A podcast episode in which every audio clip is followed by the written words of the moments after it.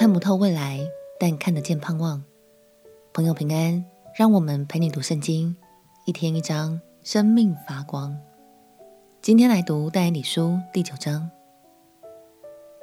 但以理担任政府要职，每天处理国家大事，忙得很，但他依然持续研读上帝的话语哦。但以理在被掳到异乡第六十七年的时候，发现了耶利米书第二十五章的内容，里面预言了耶路撒冷将在被掳七十年后归回故土，重新开始。但以理先知看见上帝的恩典与慈爱，不禁为自己的国家献上痛悔的祷告。让我们起来读但以理书第九章。但以理书第九章。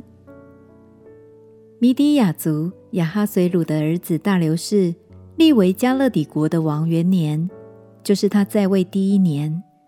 我但以理从书上得知耶和华的话临到先知耶利米，论耶路撒冷荒凉的年数七十年为满，我便进食，披麻蒙灰，定义向主神祈祷恳求。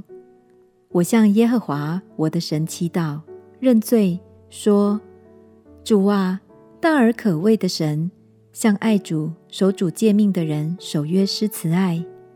我们犯罪作孽，行恶叛逆，偏离你的诫命典章，没有听从你仆人众先知奉你名向我们君王、首领、列祖和国中一切百姓所说的话。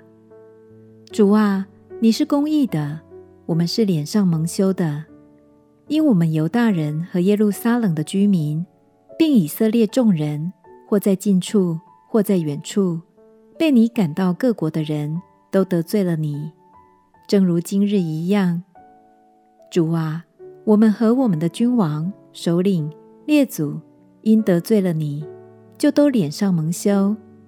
主我们的神是怜悯饶恕人的，我们却违背了他，也没有听从耶和华我们神的话。没有遵行他借仆人众先知向我们所陈明的律法，以色列众人都犯了你的律法，偏行，不听从你的话。因此，在你仆人摩西律法上所写的咒诅和誓言，都倾在我们身上，因我们得罪了神，他使大灾祸临到我们，成就了警戒我们和审判我们官长的话。原来在普天之下。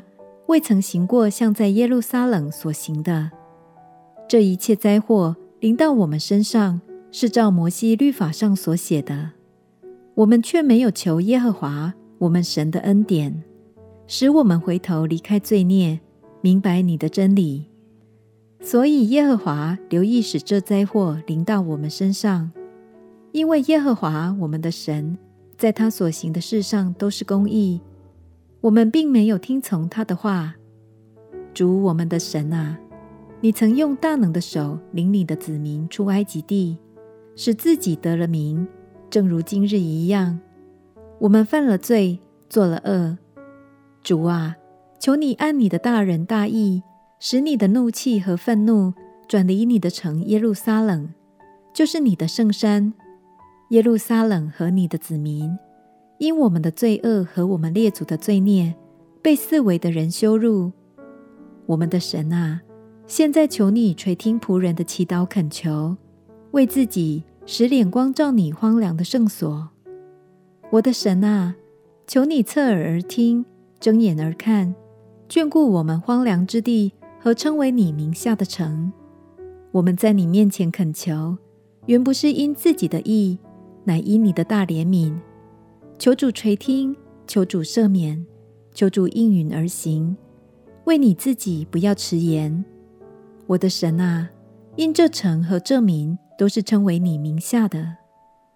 我说话、祷告，承认我的罪和本国之民以色列的罪，为我神的圣山，在耶和华我神面前恳求。我正祷告的时候，先前在异象中所见的那位加百列。奉命迅速飞来，约在献晚祭的时候，按手在我身上。他只叫我说：“但以理呀，现在我出来要使你有智慧、有聪明。你出恳求的时候，就发出命令。我来告诉你，因你大蒙眷爱，所以你要思想明白这以下的事和意象。为你本国之民和你圣城，已经定了七十个期，要止住罪过，除尽罪恶，赎尽罪孽，引进永义，封住意象和预言，并膏至圣者。你当知道，当明白，从初令重新建造耶路撒冷，直到有受膏君的时候，必有七个七和六十二个七。正在艰难的时候，耶路撒冷城连接带壕都必重新建造。过了六十二个七，那受膏者必被剪除，一无所有。必有一王的民来毁灭这城和圣所，至终必如洪水冲没。